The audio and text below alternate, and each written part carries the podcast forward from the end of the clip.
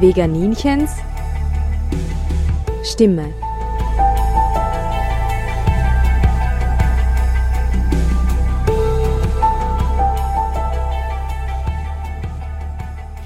Hallo Welt, hier spricht das Veganinchen. In den letzten drei Monaten war es relativ ruhig um uns, sind keine Flugzeuge im Himmel geflogen, es waren sehr viel weniger Autos unterwegs, die Menschen haben sich zurückgezogen und auch viele Maschinen waren abgeschalten und haben uns nicht dauerbeschallt. Es war die perfekte Zeit, mal stiller zu werden, zuzuhören, den eigenen Spuren und Geräuschen sowie auch den Geräuschen von außen, im Garten, im Wald. die Natur war scheinbar lauter. Ich mache seit ungefähr eineinhalb Jahren schon Audioaufnahmen unterwegs von Geräuschkulissen, die mich inspirieren, berühren, faszinieren, aber auch erschrecken.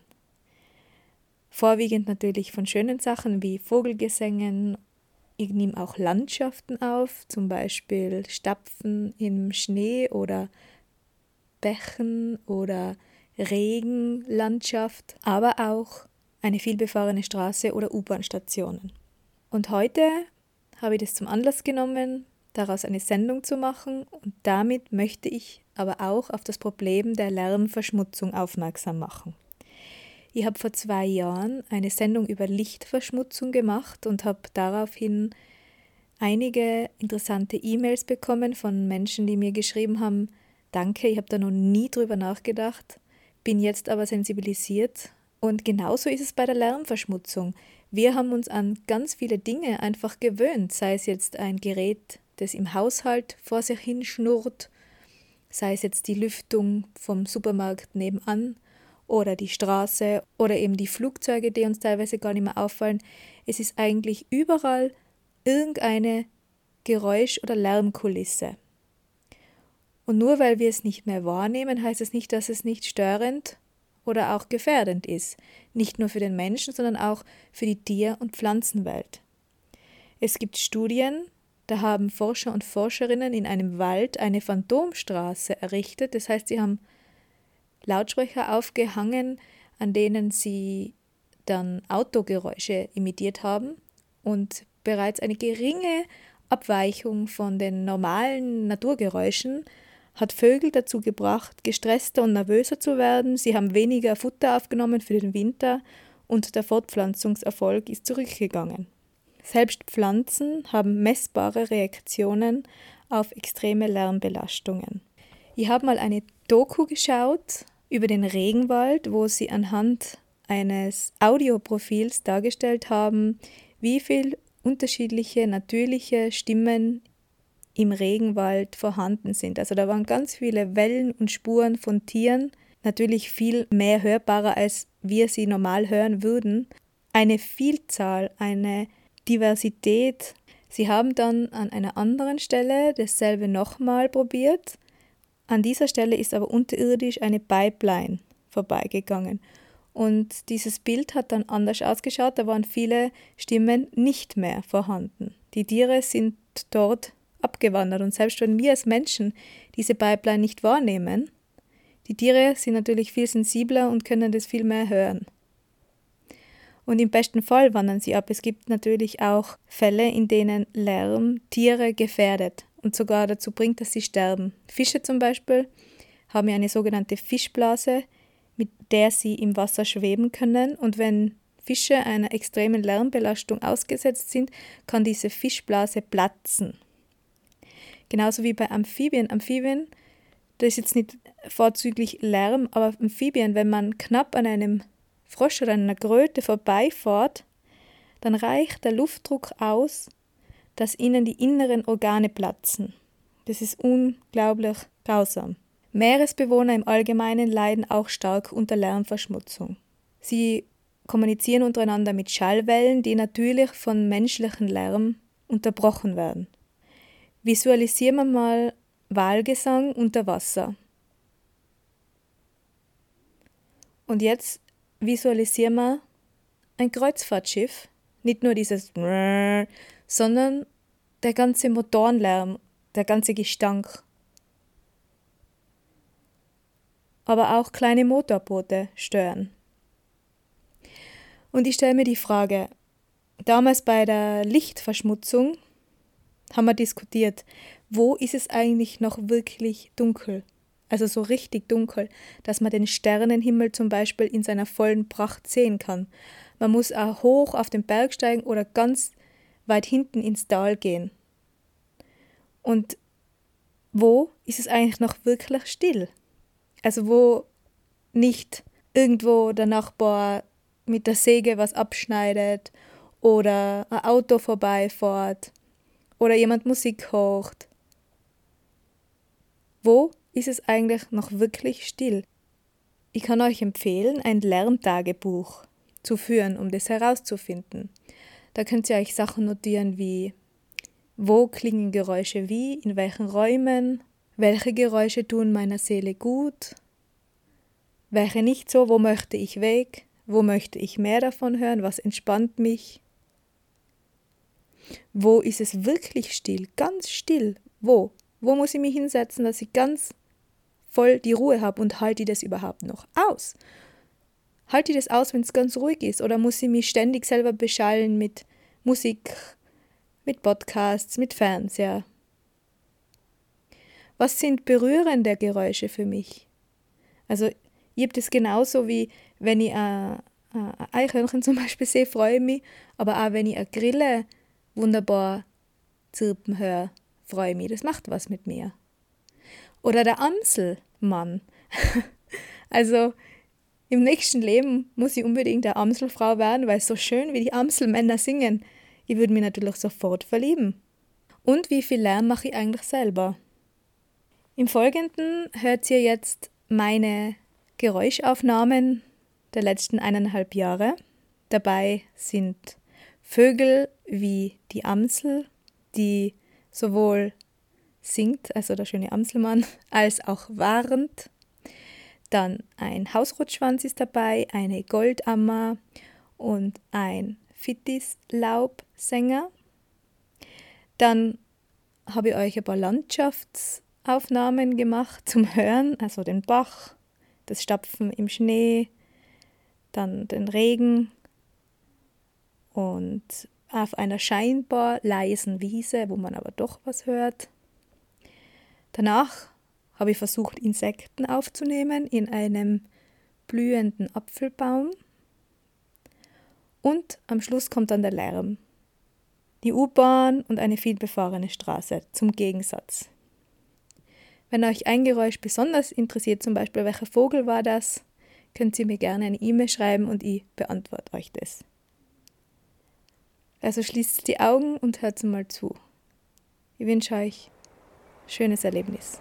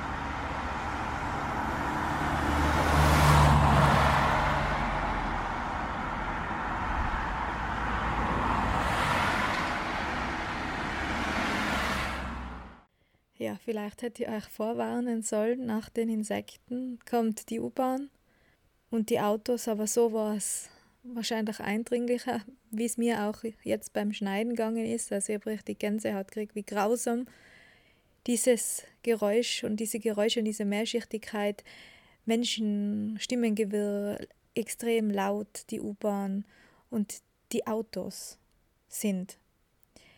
Ich habe letztes Jahr bei einer Wanderung so einen Eindruck gehabt, da sind wir ganz lang durch einen wunderschönen, sanften Wald gewandert und dann war der ganz plötzlich aus, da ist der Wanderweg geendet an einer Straße und wir sind aus diesem sanften, langsamen Wanderweg heraus und sofort war diese Zum, Zum, Zum. Und es war eine furchtbare Erfahrung für mich. Und ich habe mir gedacht, wie müssen sich die Wildtiere fühlen, die da in ihrem Lebensraum sein und dann stehen sie plötzlich mitten auf der Straße, sie können es überhaupt nicht einordnen, was passiert und werden dann überfahren.